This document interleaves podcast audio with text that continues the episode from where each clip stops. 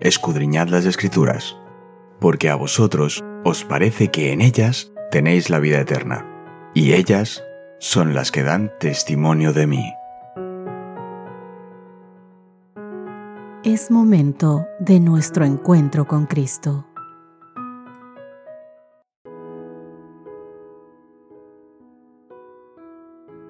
Hola, hola, ¿qué tal queridos amigos? Bienvenidos sean todos ustedes a nuestro encuentro diario del estudio de la Biblia. En esta semana comenzamos un nuevo tema, cómo administrarse en tiempos difíciles.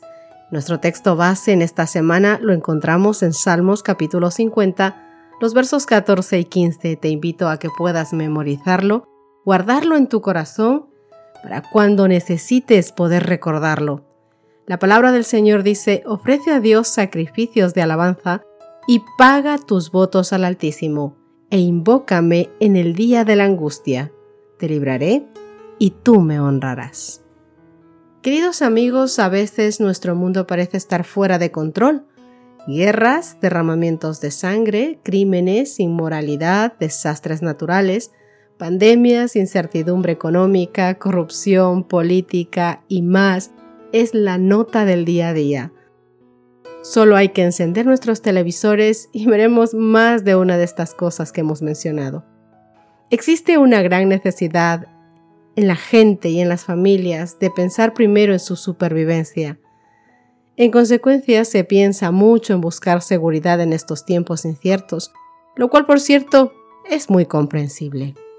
Los afanes de la vida requieren gran parte de nuestra atención diaria, hay deudas que pagar, hay hijos que criar, una casa que mantener, y todo esto requiere tiempo y mucha reflexión. Y por supuesto necesitamos ropa, comida y un techo donde vivir. Queridos, en el Sermón del Monte Jesús abordó todas estas necesidades básicas y luego declaró, porque los paganos buscan todas estas cosas que su Padre Celestial sabe que ustedes necesitan. Busquen primero el reino de Dios y su justicia, y todas estas cosas les serán añadidas, dice el Señor, en Mateo capítulo 6 versos 32 y 33. Mis queridos amigos que me acompañan diariamente en el estudio. En medio de estos tiempos difíciles, ¿cuánto necesitamos apoyarnos en el Señor? Hoy, hoy más que nunca. Y hay algunos pasos concretos basados en principios bíblicos que tú y yo debemos seguir. Así que con esto en mente, hoy comenzamos este estudio con el título Poner a Dios en primer lugar. Y para esto te invito a que abras tu Biblia. En Segunda de Crónicas nos vamos a dirigir al capítulo 20 y leeremos los textos que se encuentran entre el versículo 1 al versículo 22. Veamos aquí qué principios espirituales importantes podemos tomar de esta historia para nosotros independientemente de las luchas que estemos enfrentando actualmente o tengamos que pasar en nuestras vidas. Escucha con atención. Basadas estas cosas, aconteció que los hijos de Moab y de Amón, y con ellos otros de los amonitas, vinieron contra Josafat a la guerra. Y acudieron algunos de ellos y dieron aviso a Josafat diciendo, Contra ti viene una gran multitud del otro lado del mar, y de Siria, y aquí están en Hasesón Tamar, que es en Gadí. Entonces él tuvo gran temor, y Josafat humilló su rostro para consultar a Jehová, e hizo pregonar ayuno a toda Judá. Y se reunieron los de Judá para pedir socorro a Jehová, y también todas las ciudades de Judá vinieron a pedir ayuda a Jehová. Entonces Josafat se puso en pie en la asamblea de Judá y de Jerusalén, en la casa de Jehová delante del atrio nuevo y dijo, Jehová Dios de nuestros padres, ¿no eres tú Dios en los cielos y tienes dominio sobre todos los reinos de las naciones? ¿No está en tu mano tal fuerza y poder que no hay quien te resista?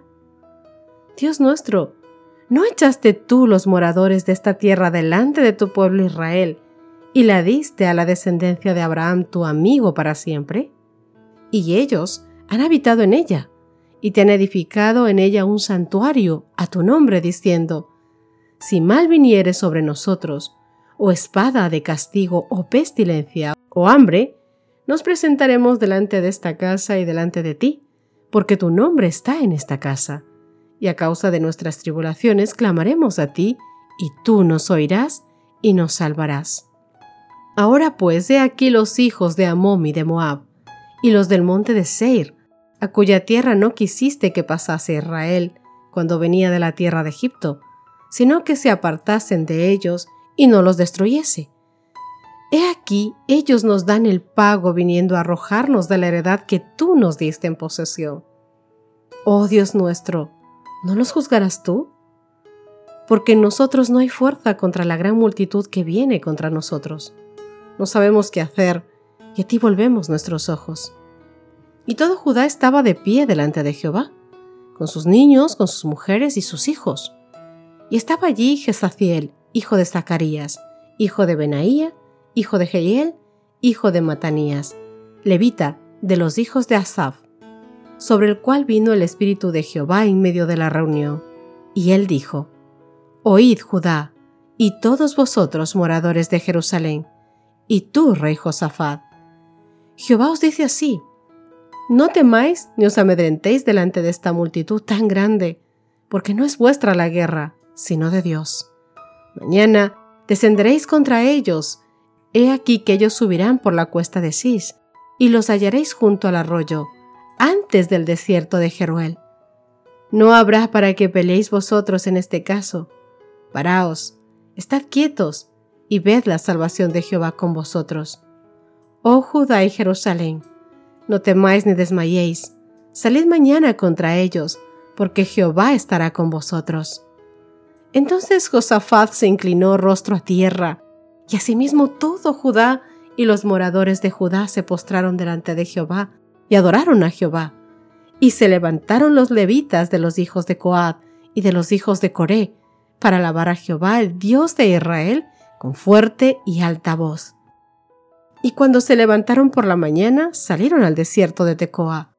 Y mientras ellos salían, Josafat, estando de pie, dijo, Oídme Judá y moradores de Jerusalén. Creed en Jehová vuestro Dios y estaréis seguros. Creed a vuestros profetas y seréis prosperados. Y habido consejo con el pueblo, puso a algunos que cantasen y alabasen a Jehová, vestidos de ornamentos sagrados mientras salía la gente armada y que dijesen, Glorificad a Jehová, porque su misericordia es para siempre. Y cuando comenzaron a entonar cantos de alabanza, Jehová puso contra los hijos de Amón, de Moab y del monte de Seir las emboscadas de ellos mismos que venían contra Judá, y se mataron los unos a los otros. Qué fantástico, ¿verdad, queridos amigos? Hemos visto que hacia el final del reinado de Josafat, Judá fue invadido. Y Josafat era un hombre valiente. Durante años había estado reforzando sus ejércitos y las ciudades fortificadas. Él estaba bien preparado para enfrentarse casi a cualquier enemigo. Sin embargo, en esta crisis no puso su confianza en su fuerza, sino en el poder de Dios. Se puso a buscar al Señor y proclamó ayuno en toda Judá.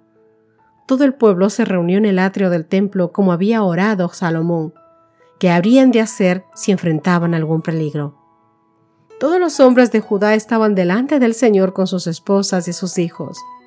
Oraron para que Dios confundiese a sus enemigos, a fin de que su nombre pudiera ser glorificado. Entonces el rey oró. Entre nosotros no hay fuerza, dice, contra tan gran multitud que viene contra nosotros. No sabemos qué hacer, pero a ti volvemos nuestros ojos. Segunda de Crónicas capítulo 20 verso 12. Después de que se encomendaran, queridos amigos, a Dios de esta manera, el Espíritu del Señor dice la palabra que vino sobre un hombre de Dios que dijo, No teman ni se amedrenten ante esta gran multitud, porque la guerra no es de ustedes sino de Dios. No tendrán que pelear en esta ocasión. Apóstense, quédense quietos y vean la salvación que el Señor les dará. Lo vimos en los versos 15 al 17. Y nos cuenta la historia que temprano a la mañana siguiente el rey reunió al pueblo con el coro levítico al frente para cantar alabanzas a Dios. Les exhortó, crean en el Señor su Dios y estarán seguros, crean en sus profetas y serán prosperados. Y a continuación el coro comenzó a cantar. Antes de empezar la batalla, ellos ya cantaban la victoria, y sus enemigos se destruyeron unos a otros. Ninguno de ellos escapó. Los hombres de Judá tardaron tres días, queridos amigos, tres días para recoger solamente el botín de la batalla, y al cuarto día regresaron a Jerusalén cantando al andar. Por supuesto, el Dios que los libró en ese entonces es el mismo Dios a quien amamos, que adoramos nosotros hoy, y su poder sigue siendo tan grande como en aquel entonces. El desafío para nosotros es confiar en Él ahora, y no solamente en Él, sino en su dirección. Vuelve a leer Segunda de Crónicas capítulo 20, verso 20, y piensa y reflexiona durante todo el día en qué significado especial debería tener justamente ese texto para nosotros como hijos de Dios. Queridos amigos, no dudemos nunca de la misericordia de Dios.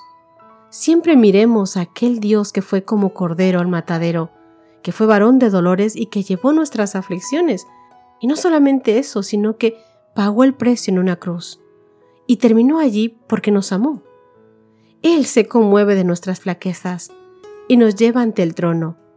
Y en vista de ese amor indecible, nos alienta a que nuestro corazón tenga esperanza, amor y gratitud. La promesa en sí misma no tiene valor a menos de que yo crea en el que hizo aquella promesa y que esa persona y que ese ser, ese Dios, ese papá, es suficientemente capaz de cumplir todo lo que nos ha prometido y que tiene un poder infinito para hacer lo que Él ha dicho. Queridos amigos, no podemos deshonrar más a Dios que si desconfiamos de su palabra. Los sentimientos no son dignos de confianza en absoluto. Una religión que se alimenta y sobrevive gracias solamente a emociones, créeme, carece de valor. La palabra de Dios es el fundamento sobre el cual debe estar puesta nuestras esperanzas, donde deben descansar seguras nuestras esperanzas. Y es que la confianza que tenemos en la palabra de Dios es la que nos afirma, nos fortalece, nos establece y nos ayuda a aferrarnos a la roca eterna que es nuestro Señor Jesucristo. Espero que el mensaje con el que empezamos esta nueva semana cale hondo en tu corazón, que se quede ahí, que anide allí y que te ayude a hacer cambios en tu vida y que si hasta hoy has desconfiado o hoy mismo estás pasando por una crisis o algo que necesites del Señor, los textos que hemos leído en este momento puedan ayudarte a ti a tener confianza en el amor de tu Dios y que sepas que para Él eres muy, muy amado. Terminemos nuestro estudio de esta mañana con una pequeña oración. Querido Señor que estás en los cielos, te damos gracias, Dios mío, por el mensaje de hoy. Gracias por permitirnos iniciar una nueva semana y aferrados de tu mano, Señor. Te invitamos a que tú tomes el control de nuestras vidas en esta semana que comienza. Todos nuestros planes, Señor, todas nuestras necesidades, todas nuestras angustias, nuestras alegrías y todo lo que vivimos está a tus pies. Hágase, Señor, tu voluntad en ellas y permítenos a nosotros caminar siempre, Señor, por tus veredas, siempre consultándote las cosas antes de hacerlas, siempre contando contigo en primer lugar, gozándonos en ti, en tu palabra, viviendo a tu lado, dependiendo de ti. Perdona, Señor, nuestros pecados Perdona nuestra falta de confianza muchas veces. Perdona, Señor. Ayuda nuestra incredulidad. Enséñanos a caminar contigo. Enséñanos a vivir por ti y en ti. Quédate con nuestros hijos, con nuestra familia, con nuestros proyectos, con todo lo que tendremos que enfrentar esta nueva semana. Ayúdanos a vivir en ti. No permitas que caigamos en tentación. Ayúdanos a caminar siempre viviendo y confiando en ti de forma consciente, Señor. Te lo pedimos no porque tengamos algún mérito, sino porque confiamos en ti, Padre Santo, y dependemos en ti. En el nombre de Cristo Jesús. Amén y amén. Que Dios os bendiga, mis queridos amigos. Nos encontramos mañana para seguir estudiando este maravilloso tema. Dios te guarde. Gracias por acompañarnos. Te recordamos que nos encontramos en redes sociales Estamos en Facebook, Twitter e Instagram como Ministerio Evangelike. También puedes visitar nuestro sitio web www.evangelike.com.